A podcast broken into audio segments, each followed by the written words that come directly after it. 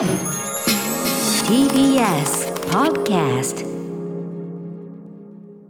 時刻は8時になりました。TBS ラジオキーセーションにお送りしているアフターシックスジャンクションラジオでお聞きの方そしてラジコでお聞きの方もこんばんは。金曜のパートナー TBS アナウンサー山本貴明と今夜のお相手はお菓子研究家の福田理香さんです。よろしくお願いします。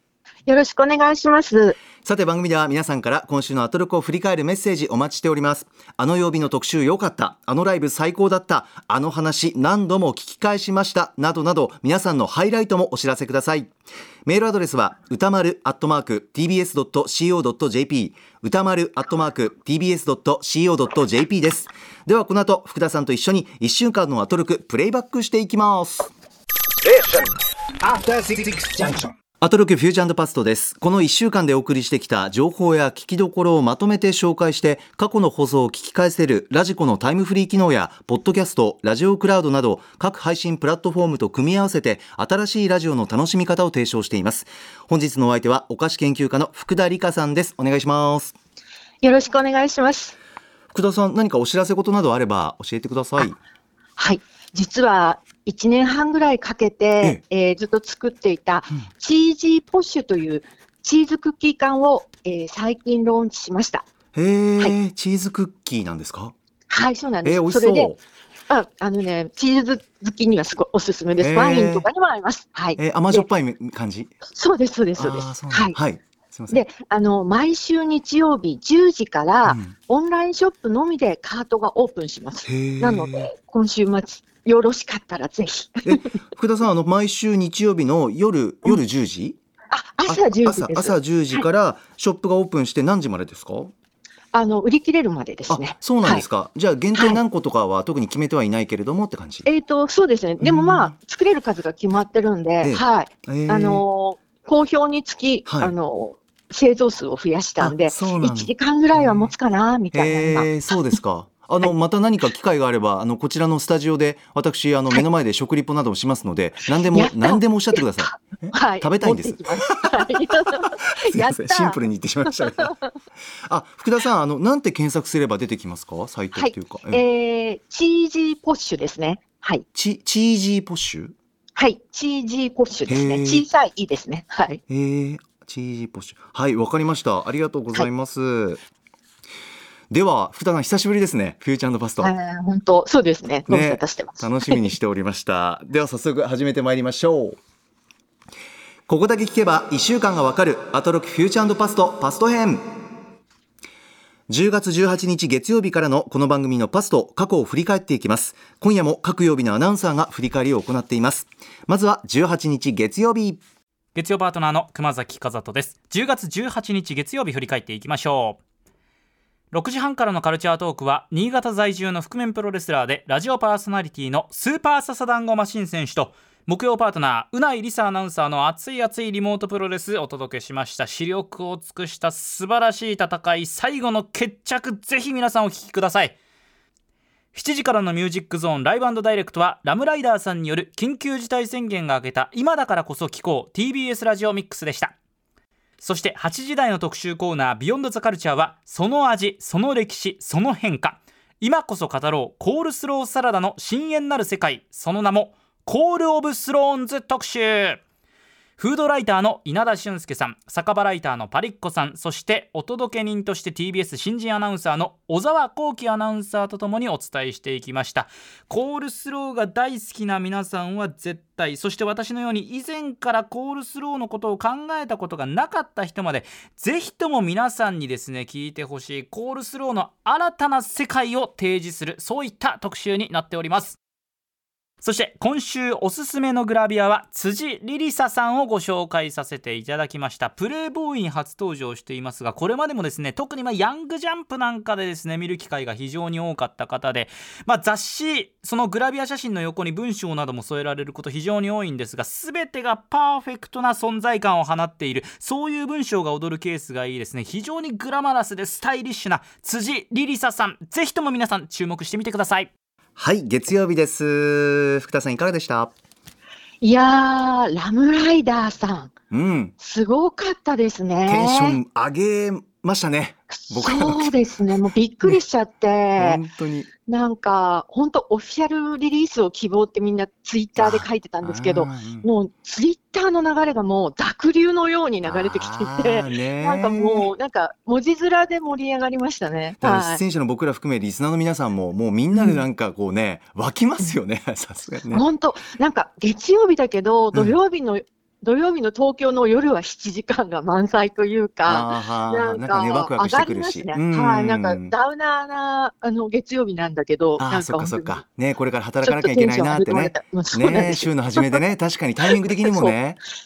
はあって感じなんですけどね、それがなんかすごい盛り上がって、で、あと、やっぱり、あの、各番組のジングル聞いたら、やっぱり、あの、なんていうのかな、うん。落語の出囃子みたいなところで、その、一番目立つところを意識しうてん。使ってるじゃないですか、あー。この曲のここみたいな。で、うんうんうん。強烈なインパクトがあるものばかりなんですよ。うんうん。だから、逆にそれをつなぐって難しかったんじゃないかなと思って。あーそっか。僕らはね、ええ。一方的に聞くだけだからうわーそう最高って思うけども、ん。そうそうそう。だ全部こう、一番サビのところだけをつなぐってうんうんうん。結構なんか大変なんじゃないかなと思ったんだけど、なるほどね。もうよどみなくっていうかねうん、星野純子のまさかが入ったりとか、なんか空気階段の踊り場からハライチのターンとかね、うんうん。あの、まあ、最後夜更かしの歌、うん。あの、なんせ俺俺たちの夜は忙しいよリピートからの、なんか、ラムライダーさんの東京論。で、はい。あの、TBS の広告うん、他局の手前とか 入ったりとか、はいはい。あの、東京放送のコールだったりとか、うんうんうん。あの、リスナーさん、あツイッターの方が、やっぱうん。り、ラムさんのミックス、コロナ禍、真っ最中の中、うん。ラジオから流れてきたこと、思い出して涙って書いてあって、そうだなと思って。まあ、だからまだ気は抜けないけども感染者は減ってきてっていう中でじゃあこれからもう一回元気に行こうぜっていう意味でも、はい。なんかねね。いいですよね、この10月っていうねまたね。そうなんですよ。で、熊須さんが大フューチャーされてて、こんなに永久保存版の見せ場だらけの中、私が最初みたいな感いやじ本当ですよ。あれは光栄ですよね。で。ね、なんか、ラム、ライダーさんのなんか、あの、飾と大好き。ね 本当にそういう優しさもねご配慮もいただいたりそうなんはい感じてましたようん、素晴らしかったですね。ね、はいぜひ皆さんこれ、ラジコのタイムフリーでというところですよね、そうです。もう聞けるときに聞いてください。あはい。ーそうですよね一週間聞き直せます はいそうです。あとは、やっぱり、コールスロー特集ね行。きましょうかえーはいこ。ちらメールまずは来ておりますので紹介しましょう、えーラジオネームキラキラ星さんいつもありがとうございます高木さん福田里香先生こんばんは。こんばんは。いつも楽しく聞いています、えー今週印象に残った月曜日の特集コーナーコールスローについて考えまくるコールオブスローンズ特集、えー印象に残りました。どこまでもくだらない話になるかと思いきや稲田俊介さんが生まれて初めて作った料理がコールスローであるという心温まるエピソードや新人アナウンサー小沢光輝さんがデリバリーしてくれたコールスローの実食。えーコールスローの歴史や語源はたまたソウルフードの付け合わせとしての顔など予想外に豊かなコールスローのマップが描ける特集でした。そしてケンタッキータイメイケン松屋モンジャスローサラダなど今すぐ食べたいと脳内がコールスローでいっぱいになりました。実際にリスナーも影響を受けて実食した方が多かったようで私も今週2回食べました。今回の特集コーナーは多くの人がすぐに作ったり食べたり実践できる面白さがあり同じラジオを聞いて同じように影響を受けて同じような行動をとる近しいメディアであるラジオの楽しさを実感できる特集コーナーでもありました福田先生のコールスロー話もぜひお聞きしたいですとおっしゃってくださってます福田さんいかがでしょう？ありがとうございます。はい。もうね、オープニングトークからもうこの話が出てて熱かったんですよね。うんで、あの、共飯者、共に飯を食うものって書いて、共飯者っていうのは、あの、はい。言葉が出たりとか、ええ。あの、宇多丸さんのコールスローはアルバアリバイ野菜、コールスローはサイドキックとか、あの、結構ね、名言が飛び出していてなる、ほど。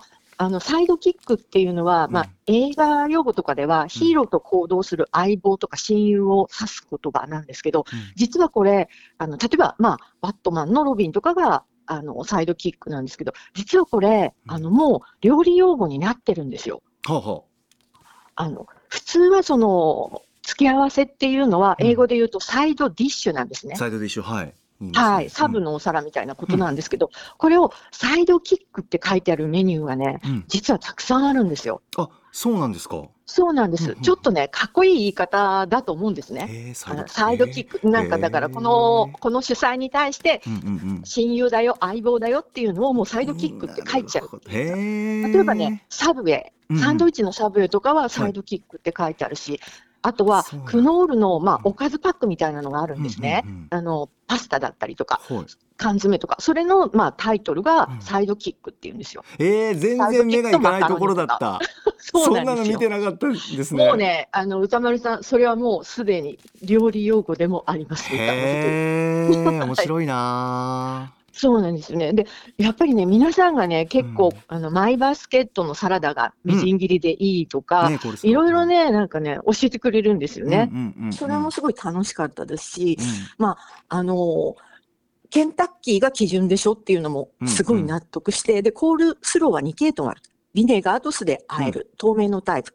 うんマヨネーズが入って白っぽい。うん。まあ、これはケンタですね、うんっていうようなこととかも、すごく納得でき、あの、納得できて、うん。まあ本当に逆になんか深いというか、コールスローの歴史と日本料理界のポジションというのもあーね、なんかね、本当に、えまあ、あの、稲田さんもおっしゃってたんですけど、ええ。放置して発酵したらザワークラ。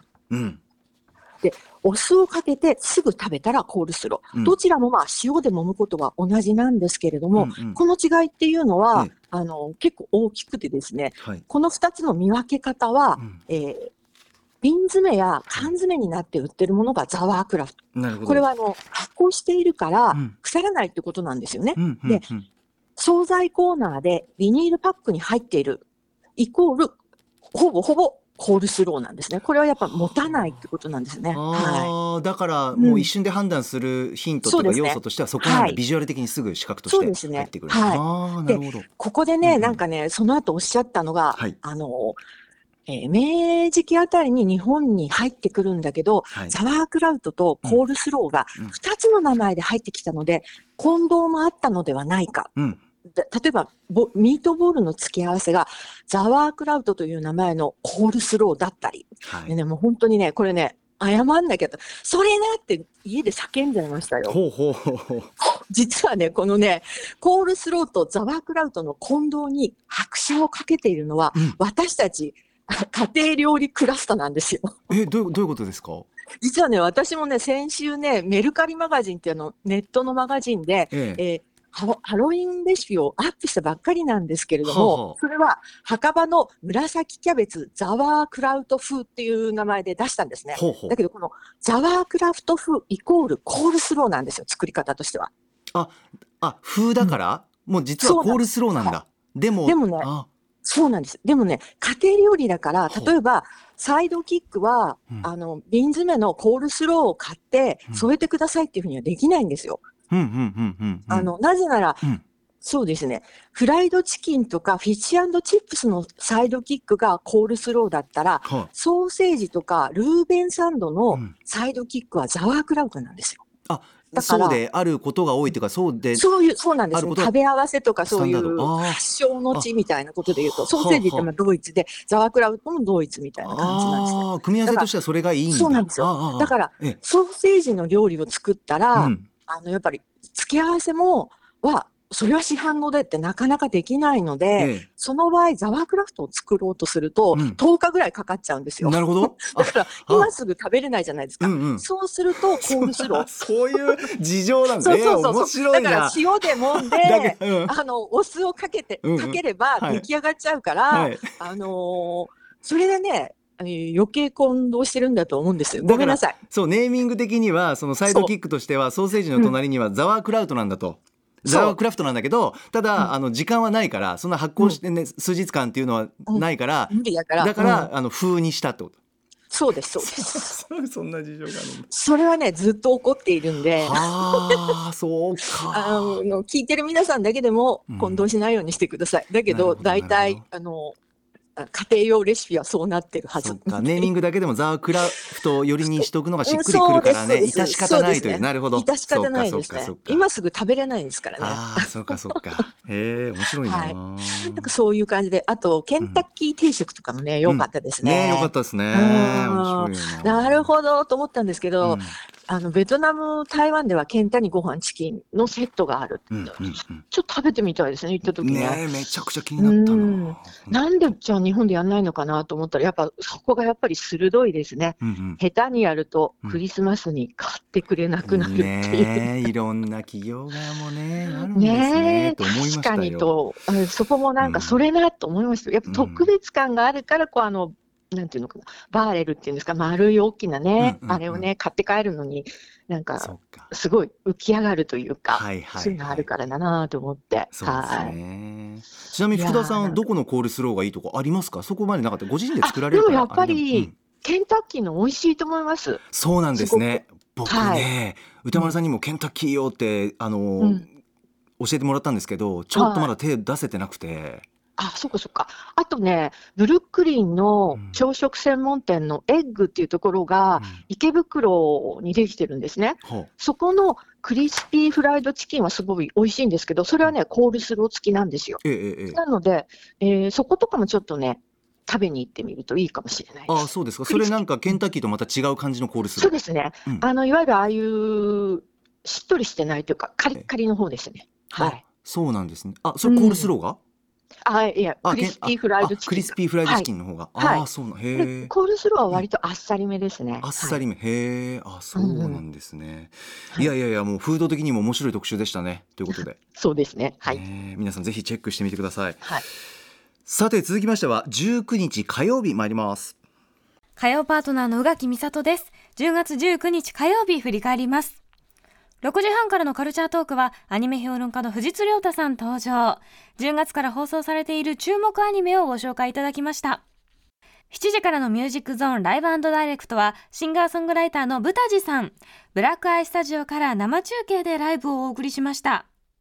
そして8時台の特集コーナービヨンドザカルチャーは新シリーズちょっとクイアなカルチャーニュースガイド2021秋 by 鈴木みのりさん。まあ、鈴木みのりさんにお会いするということで全員バッチバチに決めてきたんですね。インスタとかぜひ見てほしいです。ファッションは自己表現伝わる人の前でするおしゃれなお楽しい。金沢21世紀美術館3月までに絶対行くことを決意しました。はい、福田さん火曜日いかがでしたか？あの、藤津亮太さんのアニメ紹介で、ルパン三世シリーズのパート6が、これね、なんか、推理小説風になってて、ライバルとしてシャーロック・ホームズを投入して、ね、ゲスト脚本家の方がすごいですね。港かなえさん、辻正樹さん、押井守さん、これはすごい楽しみだった。これそうね、はい。ね、えー平家物語が、いや、これもなんか、藤津さんがすごい出来栄えって褒めてらっしゃったから、ほっとして、あのー高野文子さんの大ファンなんえで、えキャラキャラクターゲームをやられてるんで、ちょっとね、高野さんとアニメっていうのがあんまり結びつかなかったんで、どうなるのかなと思ってたけど、うんなんかお墨付きをいただいたみたいですごい、うんうんあの見るのが楽しみです。はいね、いいんですよね。うーんはい、いろんな作品出てきました。はい。はい。いかがでした？ああの、私はちょっとルパンをですね、パート6、はいこれ UNEXT とか Netflix で配信中なんで、これちょっと行きたいですね。湊かなえさん好きなので、小説結構読んでるので。さすが、さすがイヤミスの 女王が好きそうという。本当にねそうなんですよだからあのその港さんスパイスというか、うんあーそんなところを探しながら見ながらそうそうそうそうそうそうそうそこら辺をね探していくのがちょっと楽しみそうですね。嫌なフードとか出てくると最高ですよね。最高ですよねうん探しながら見たいっていうのもね僕ちょっと楽しみの一つだなと思いました。はい、あ そうですよね。私もそうです。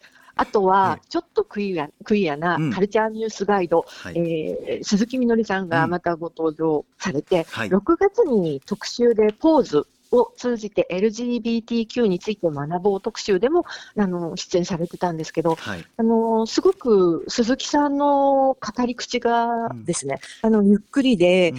あの誰も傷つけないようにしようっていう言い回し本当にね。がなんか本当に素敵だなと思って毎回聞かせていただいてるんです、ね。わかりますわかります。もうそれトータルで感じますよね、あのお人柄っていうかね温かさというか。はい。はい、そうなんあメールがメール、は、はいいご紹介しましょう。こちらは、ラジオネーム NSTRD さん。えークイアという言葉には風変わりや奇妙なという意味があり性的マイノリティに対して部別的意味もあったということですがそんなクイアな作品の数々がライターの鈴木みのりさんから紹介されリルナズ X やエスパそれからアリーヤなど既存の概念をひっくり返すような作品を作る彼らアーティストの話に興味が湧いてきました。存在を認識されづらい人々について彼らは音楽などを通して問題提起してきたことを知ったのでした。それから金沢21世紀美術館で開催されている2つのフェミニズムについての美術展も印象に残りました。フェミニズムというのは立場や状況によって変わり単純に表現することができないもので非常に考えさせられる展示であることは伝わってきて金沢にすごく行きたくなったのでした。ね宇垣美里さんも言ってましたけども。福田さんいかがでした？いや、あの、リルナズ X を知ったのもこの番組なんですよね。うん。それで、あ、すごいなと思ったっていうか、あの、なんだろうな、その、まあ、そのリルナズ X をお話しされる時も鈴木みのりさんは、やっぱり、あの、女みたいなやつだなっていう部別を、だから何と返したけれども、うん。妊娠する男性、まあ、し評価するとともに、トランスジェンダー男性をフォビアする意味に取れるのでは？という批判も起きているみたいな、そういうなんていうのかな、いろいろな視点からのあの批判とか共感とかをあの分かりやすく話してくださって、すごくあの勉強になりました、そういう感じですね。ねそうですね。あと、本当にあの今知ってほしいというあの、まあ、人物で、はい。リルリルナーズ X、うん。それからエスパという、えー韓国人と中国人と日本人の混成チームの、えーそうですね、アイドル。はい。まあ、そそれがやあのブラックマンバとかが出てきて、マンバっていうのがヤマンバギャルでは拾ってきたのはではないかなみたいなこととかも、はい。あのすごく考察されていて、うんうん。あと、今こそ知ってほしいアーティストとしても亡くなられたあのアリーヤさんのこととかも、はい。あのおっしゃっていて、うん。なんかその、じゃあ聞いてみようかなとか、うん。あの検索してみようかなっていうのがすごく広がって、うん。なんか面白かったというか、そうですよね。全然なんかこう、無知な あのジャンルな、ジャンルというかそういうことなんで、うん毎回いつも勉強になります。ねはい。えあと美術展の話いかがでした？福田さん。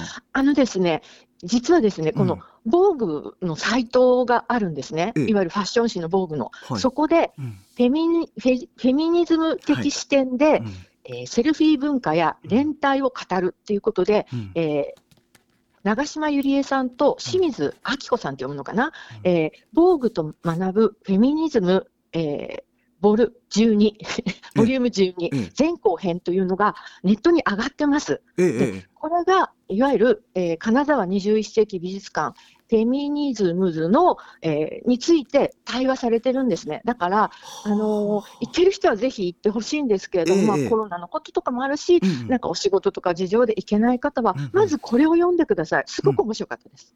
あそうなんですね、だからはい。導入としてもいいですしちょっと最初触れてみようかなっていうところもありますし、そうですね、ん。まず読んでから行かれるといいかなと思う、うん、がっつり語ってあって、やっぱうんうん長島ゆりさんなりの、あの写真、女性写真家、まあ、ガーリーフォトみたいなことを言われた時の、うんうん。からの今までというようなことが、うん。あのなるほどというようなことで分かりやすいし、うんあの理解が深まると思いますね。はい。うんなるほど。うん。いや、うんフェミニズムズこちらちょっと行ってみたくなりましたね、ねえ、金沢、美味しいものいっぱいありますし。ね。ねえなんかねコロナもねもっともっと落ち着いたらっていう思いではありますけども。本当ですね。え。はい。会期は来年3月13日まで金沢21世紀美術館でということでございます、皆さんいかがでしょうか。さて続きましては20日水曜日参ります。はい、水曜パートナーの日々真央子です。10月20日水曜日の放送を振り返ります。6時台のカルチャートークは、関電上等電子工作ユニットギャルデンから京子さんが登場です。超初心者でも身近なものを取り巻きからせられる超点上げな電子工作をご紹介いただきました。私の手作りモルカーもピッカピカでございました。そして7時からのミュージックゾーンライブダイレクトは結成10周年を迎えてまさに放送当日10枚目のオリジナルアルバムクロニクルを発売したフォックスキャプチャープランが登場です。ぜひタイムフリーで聴いてください。そして8時からの特集コーナービヨンドザカルチャーはデューン砂の惑星をより楽しむためのデューン一夜漬け特集 by 添野千世さん。映像化は不可能と言われてきた SF 超大作デューンについてその影響力や原作の凄さなどなど映画評論家で SF に詳しい添野千世さんに詳しくお話を伺いました。今回学んだデューンの凄さ4つにまとめました。まず1つ目。原作者がヒット作を生み出すまでのプロセスがとっても面白くてすごい。そしてそもそもこの原作の魅力というのが他の作品に与えた影響力がすごい。そしてさらにさらにそんな作品だからこそ映像化というのは今だからできるんだっていうことがすごい。そして何よりも主演はティモシー・シャラメ。本当にすごい。以上水曜日でした。そうなんですよね。ちょっと振り返りなたいなと思うんですけども。福田さんまず何からいきましょそうですね。あのー、フォックスキャプチャープランさんう、のうん、すごいインストルメンタルバンド良かったですね。かっこいいですね。かっこいいですね。間違いがない。もうね。はい。ドラマカルテットのあの劇版だったんですよね。そうなんですよね。はでね、おすすめなのが、うん。えープロスペクトパークっていう、あのー PV があるんですね。はい、はい。それがですね、あの、音楽を奏でる手が、うんパンをこねるから焼き上げて、味にするまでの画像、あの、動画なんですよ。えこれね、うんぜひ見てください。え パンを？えあの、その、そうなんですよ。どういう？メンバーの方がええパンをこねるから、こね、こねるところから始始まって、て発酵させて焼き上げて、あ味、味見するまでが PV になってるんですよ。このそうなんですよ。プロスペクトパークっていう曲も素晴らしいので、ええええあの音楽を奏でる美しい手がパンをこねるっていうのはあの結構燃える人は燃えると思うんで、はあなるほどね。アーティストのねポイントがある人うんはちょっと見てください。ねなるほどなるほど。ありがとうございます。それからめちゃくちゃかっこいいんでライブは皆さんラジコのタイムフリーでチェックしてください。そうです。ぜひ聴いてください。はい。はい。それからそれはい。8きますか？時台のデューン砂の惑星をより楽しむための一夜漬け特集ですね。はいあのメールがあるそうなのでありがとうございます。ラジオネームふんどしゆで太郎さんです。いつもありがとうございます。えーこのデューン一夜漬け特集とても良かったです。デューンという作品に対しては砂漠のように呆然としたおぼろげなイメージしかありませんでしたが、添野千世さんの解説を聞き、デューンという作品がいかに映画向きな作品であるのか。また数々の SF 作品に影響を与えるのかそして今公開中の映画「デューン」がドゥニ監督肝入りのいかに満を持してな作品なのかがよく分かりました。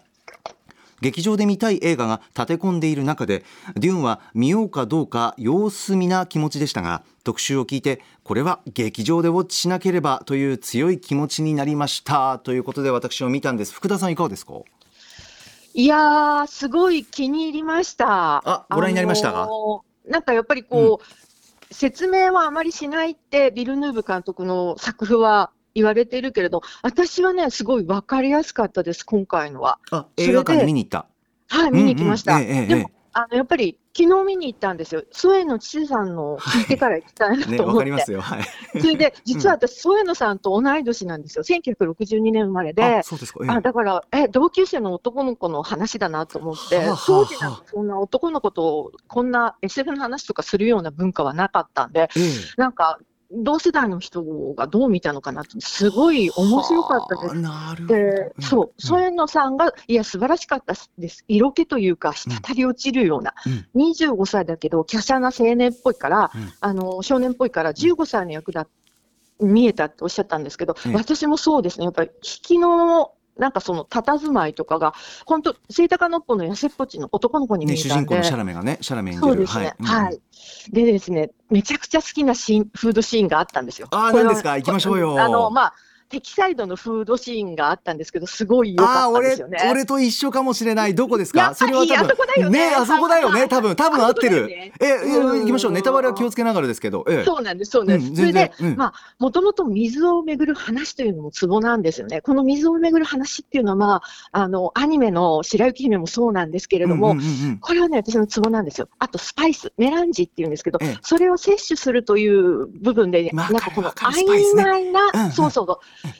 物質のもうツボなんですよね。食べ物なの？とか。そうそうそう。何なの？薬なの？うん。何かその幻覚剤なの？っていうの、そのなんだろう、淡いみたいなのすごいよくて。わかる。その淡みがぜ映画全体を包んでますよね、で僕らはそこになんかさまよい込んでてなんかもう没入感がもうものすごくないですか？よかったですね。で画面作りとかもねなんか夢に入ってるみたいな。うん。うん、アイマックスで見て本当によかった。わかるわかる。大きな画面でね絶対そう音も含めて。そうなんですよ。で、私はね、この年なんで、やっぱ砂の惑星っていうもので小説読んでるんですよ、10代の時。あ小説ご覧になってる、読んでる？あそうなんですか。え砂の惑星って、だからデューンって何って始まるぐらいうんうんうん。の砂の惑星で刷り込まれてるんですけど、えなるほど。だから、リンチ版のデューンうんも、もちろん風紀で見たんですよ。うんうんで、歌丸さんの指摘が、うん。カイル・マクラクランの顎が育ちすぎているとか、サンいいでもいいところがあったじゃないか、サンドウォームとか、あのうん宇宙士、うん。まあ、ナビゲーターに、うんうん。すごい、あの、インパクトがあってよかった。それは確かにいい指摘なんですけれども、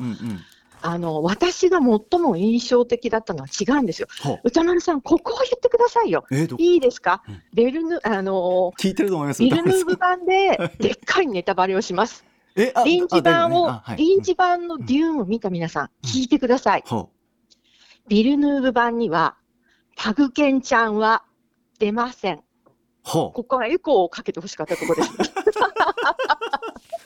いいですか？うなるほど臨時版デューンの肝は、うんあの、パグケンです。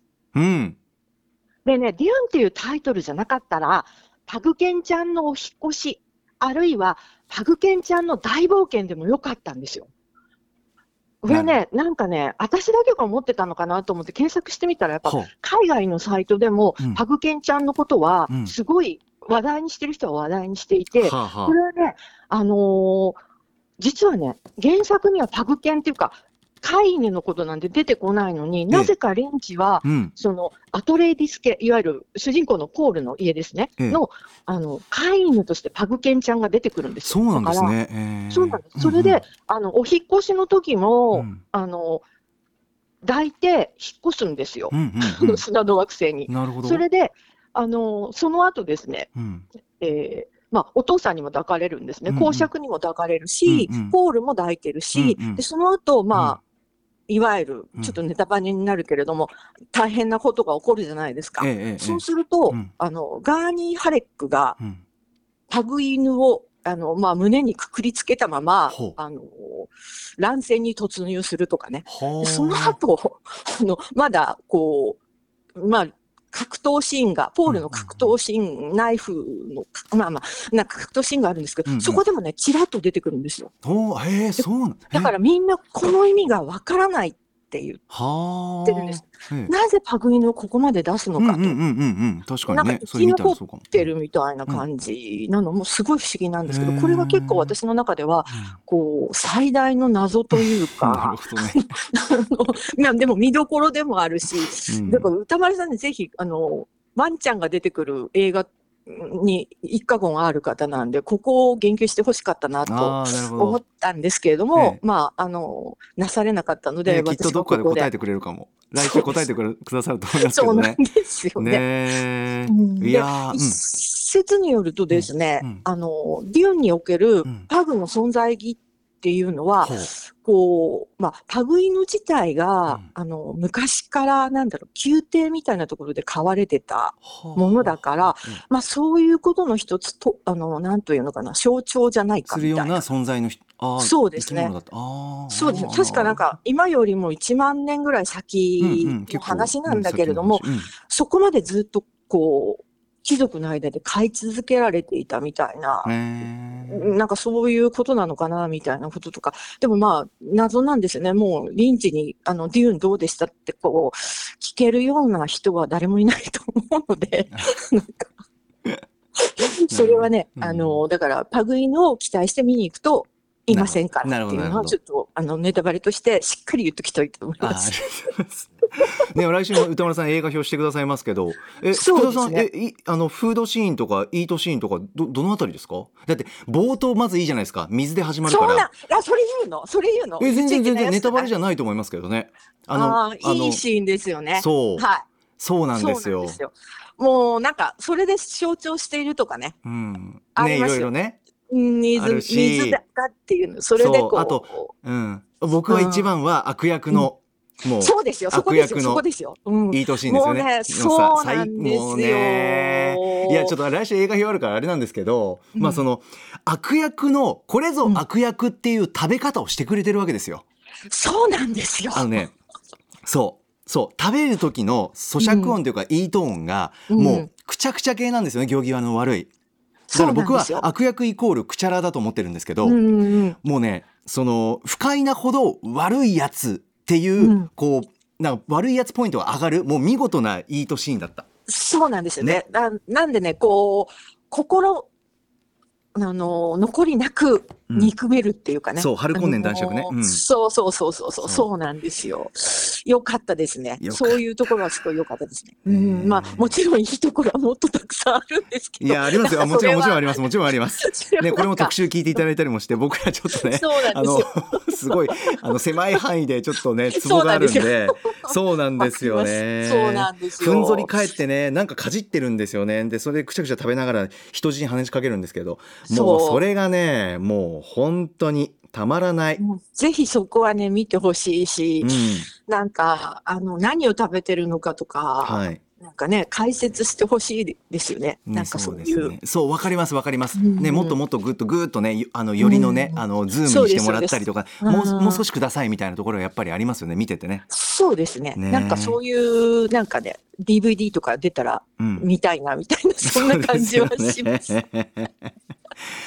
まーすごいあ良、かったです。ねえ、んもう長いのにあっという間だったし、うん没入感が先ほど見ましたけど、やっぱりこう、CG も音楽もね、うんビジュアルっていうかね、絵作りもと、とんでもなかったなって思いますよ。そうですね。なんか、やっぱり、その、そういうの、チセさんがおっしゃってたのが、その、メランジっていうか、まあ、あの、スパイスはう、ん石油と同時に LSD で印象的だのった。うん。あったっていうかだから当時の大学生に受けたとか、だからまあ本当になんかその、砂漠の砂を、なんかこう、その、の工房をするっていうことは、まあ本当に、まあ石油の暗油だったりとか、なるほどと、なんかもう子供もだったんで、全然そこら辺は分かっていなかったんで、うんうん。説明してもらって、うんうん。な、な、なるほどみたいにはい、すごく納得したんですよね。そうですうね。ん。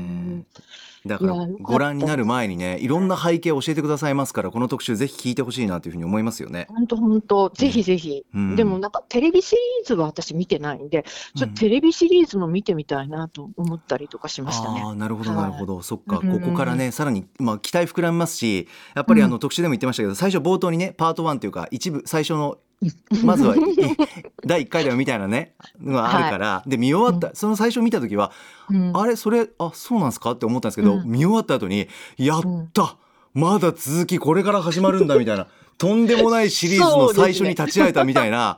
思いましたよ。嬉しかったです。なんかシリーズの面白い、はい。とんでもない作品の最初回に映画館で立ち会えるって嬉しかったなってうんうん僕、そうなんですよ。だから目の黒いうちにもう一回こういうふうに、あの、デューンが映画化されて、うんあの、この出来だったら私はすごい、あの、良かったなと思ね、そうですよね。ね。だから、スター・ウォーズ世代で、例えばね、うんそういう方々ね、長年ファンでね、最初から見てると同時に、僕もやっぱ追いかけていきたいと思いましたもん。うんいやよかったですよね。なんかやっぱその、すこの、なんだろうな、小説をめぐるあの映像化の話に、やっぱり歴史に、歴史としてなんか遺伝子的ななんか二重らせん構造みたいなのを感じて、なんかそこも SF だなと思って。ああ、、そうですよね。あと、すごい人間が絡んでる感じ、いいですよね。ねえ砂丘の美しさとか恐ろしさものすごいす、うんもうねうん。素晴らしい CG とかで再現しててそこにシャラメの顔っていうのもまた合うんですよ。憂いを秘めたあの目。でもなんか華奢で弱々しいんだけど、うん。アクションがなんかしなやかで強いみたいな、そこのギャップとかもたまんないし、はいちょっとうんうん来週の水曜日日比アナウンサー大ファンだから ちょっと歌丸さんと会話すると思うんで オープニングトークも皆さん必聴ですしねこの特集、あのーうんでうん、やるんですもんね、来週はね。そうですよね。デューンもね。ね、そうですよねはい、来週映画山表がありま。はい。えーなので、この特集聞いていただいて、映画ご覧にいただいて、来週の歌丸さんの映画表も、あの、お楽しみに聞いてくださいというところでございます。はい。まあ、タグ券は出ません。続いては21日木曜日です。木曜パートナー TBS アナウンサーのうないりさです10月21日木曜日振り返ってまいりますまず6時30分からのカルチャートークは月1レギュラーゲームジャーナリストのジニさんが登場さらに世界的人気ゲームリーグオブレジェンドの世界大会で日本史上初となる予選リーグ突破を成し遂げたプロゲーマーデトネーションフォーカスミーのエビ選手にも生出演していただきました、まあ、日本の e スポーツ界に残る歴史的な出来事それがジニさんが命名しました。レイキャビクの歓喜。一体何が起きたのかそしてその初の予選突破で見えてきたもの。日本で LOL が普及していくためにはどうすればいいのかなどなど貴重なお話をたくさん伺いました、まあ、これから日本でも私は絶対 LOL ってすごく大きなタイトルになっていくだろうな。あとまあ数年後とは言わなくても5年後10年後絶対そうなると思うので今のうちに注目しておくとまあ古参面できると思うのでぜひ皆さんもチェックしてみてください。7時からのミュージックゾーンライブダイレクトはネオドゥーワップバンドジンタナエメラルズが登場。9月にリリースされたセカンドアルバムエメラルドシティガイドを中心にしたスペシャルミックスをお聴きいただきました。そして8時台の特集コーナービヨンドザカルチャーはベースボールベアの小出祐介さんが登場。まずはベースボールベアのニューアルバムダイアリーキーのインタビュー。その後にスーパーロボット対戦一人総選挙という2本立てでお送りしました。来週の水曜日にダイアリーキー発売されます。そしてその翌日にスパロボの新作が発売されるということなんですがまあ私スーパーロボット対戦って子供の時兄がやってる様子をなんとなく横で見てたぐらいの記憶でその時やっぱりガンダムとかマジンガー Z とかが出てるイメージだったんですけど最新作にグリッドモンとかあとマジックナイトレイヤースが結構前から入ってたりとか昔の作品ではエウレカが入ってたりとかなんか時代に合わせてちゃんと新しいキャラクターとアニメが登場してるっていうのを知らなかったんですよ。すごくだから身近に感じたしなんかそんな好きなアニメシリーズのキャラクターたちがどんな風に必殺技ゲームの中で出してるのかってすごくまず気になってしまったのでちょっと動画をまず見てみようと思います。皆さんもぜひチェックしてみてください。ということで以上木曜日でした。はい福田さんいかがでしたか？いやー、8時台のみんな大好き恋ちゃんこと、あの、小出祐介さんのスパロボ特集パート2、うん。一人総選挙、面白かったですね。はい、こちらメールいただいております、えーラジオネームペンダコペーパーズさん、えースパロボ一人総選挙面白かったです。ついついプレイ中必殺を叫んでしまったりスパロボ最新作のたびにアニメオリジナルキャストによってセリフが新しく録音され常にアップデートする感慨深さに共感を覚えました。年齢を重ね声優の声質が変わったことを残念がる評判もありますがそれもまた味というか今でも演じてもらえる喜びがあります。うなぽんさんは昔のロボしか参戦していないと思ってたらしく、えーコードギアスやエウレカセブンが登場すると知るやすんごく食いつきがぜ興味が湧いていたのが面白かったです多くの人が世代を超え昔の原作に興味が湧くっていいなと思いましたこれこそスパロボの醍醐味ですねというメールいただきましたはい福田さんいや、あのー新曲も素敵でしたね。フューチャリングバルニーさんの。ええ。ね。で、なんか、バルニーさんのツイッターを見てみたら、はい。あの、ものすごい、これ、デコレーションケーキを、あの、バクッと食ってるような、ほなんか可愛らしいというか、もう面白い感じの、ええあの、アイコンなんで、ちょっと皆さんも見てください。えー、そうなんですね 何かいい、はい、メッセージが山本さんもありそうそうですね、なんか、多分なんかこう、掘ってったら、すごくコンセプチュアルなことがあるのかなと思いながら、はいはい。うんちょ山本さんも見てほしい感じ。ああ、わかりました。ありがとうございます。うんうん、うん、うん。やっぱり、あの、今のね、あの、メールでもあったように、はい。その、すごい、あの、スパ、スタスパロボに感謝部門っていうのが、なんか、すごい良かったっていうか、うんうんうん。少年の心を取り戻すことができたよとか、はいはい。で、あの、ゲームで使ってみたら、あの、良かったからアニメ見て面白かったよっていうのが、うんうんうん。コードギアスとかエウレカセブンとかボトムズとかで、あの、はうないさんがうん。コードギアスになんかこう早口になってたところとかすごい面白かったです。そうですあとね。ちょっと感動的だったのが、うんスパロボのせいで友達いなくなったけど、はい。スパロボのおかげで唯一の友達ができたよっていう、そうですね。なんかなんかね。そう、ん97年の思い出として、うん なんか、で、なんかその、それでなんかどっかですごく再会、劇的な再会をしたみたいなことだったんで、なんかこう、僕とネット特集ができるんじゃないかっていう 話まで言ったんで、それ聞きたいなと思って。あと、全然なんか、こういう、この手のなんかゲームってやったことがなかったんで、その、はいななんだろう、ゲームオリジナルの、うんうん。あの、そういうスーパーロボットがはい。結構たくさんいるっていうのに驚いて、あーそれは楽しいなと思いましたね。ね。初めて見たみたいな。うんうんうんうんうん。うん。うん。ゲスペンストっていうのが、なんかドイツ語で幽霊の意味とか、はいはい。やっぱネーミングもかっこいいよな、そうですね。だからまあうん。小出さんの本当にななやっぱ小出さんってうん。もう語り口も面白いですし、もうそうな安定のねあとはやっぱりこの愛情がすごいしスパロボと広末 涼子さんっていう推しなんかいないでしょみたいな。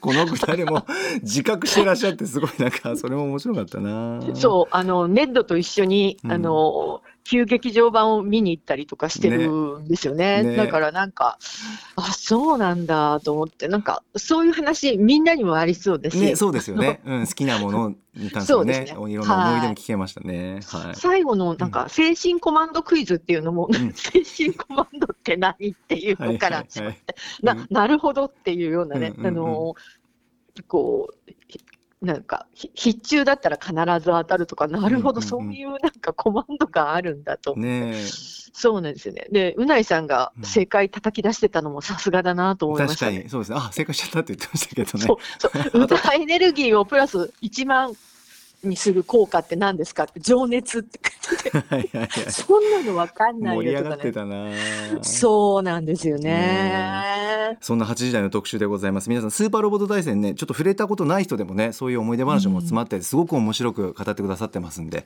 ぜひはい。聞いてほしいなというふうに思います、さて本日振り返りで紹介した各コーナーラジコのタイムフリー機能やスマホアプリラジオクラウド Spotify アンカーなど各配信プラットフォームのポッドキャストでもお楽しみいただけます。以上ここまでアトロクフューチャーパストパスト編でした。この後は来週1週間のアトロクの予定まとめてお知らせします。では来週1週間のアフターシックスジャンクションの予定を一気にお知らせします。まずは25日月曜日。6時半は韓国エンタメライター K-POP ゆり子さん。この秋注目の甘くない韓国ドラマについて教えていただきます。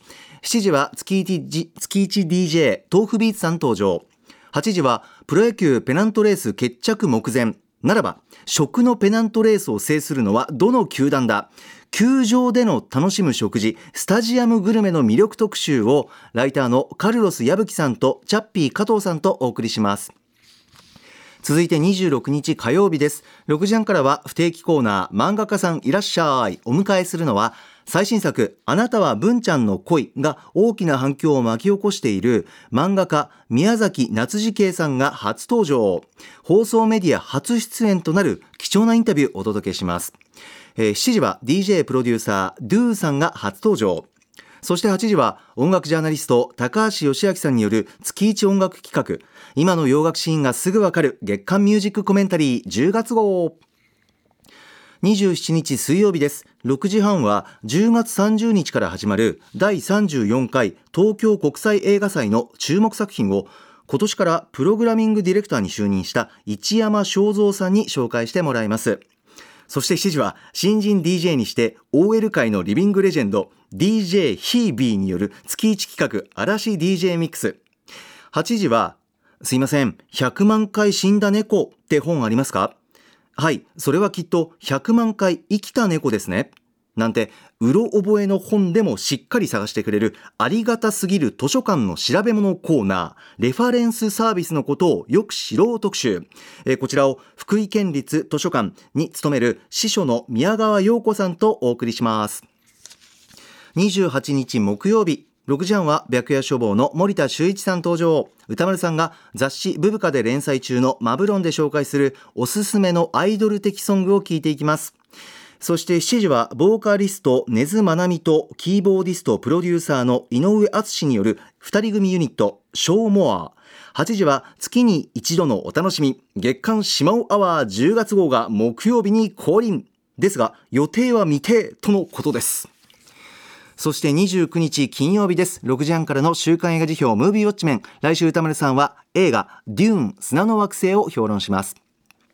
7時はシンガーソングライターチャームさんのソロプロジェクトザ・チャームパークが登場。8時からは1週間の番組を振り返るアトロックフューチャーパストです。来週はボードゲームメーカードロッセルマイヤーズ代表の渡辺則明さんとお送りします。福福田さん来週はもうお時間来てしまいました。いかがですか？そうですね。やっぱ金曜日のデューンはもちろん楽しみなんですけれども、あのー夏次系先生がいらっしゃったりとか、はい。食のペナントレースあたりもすごい気になりますね。なるほど。はい。私はもう島尾真帆さん真帆さんがね今ね眠れる獅子として全然まだ全貌を開示してないのが僕は逆に楽しみですけどね。そう、なんか予定は未定です。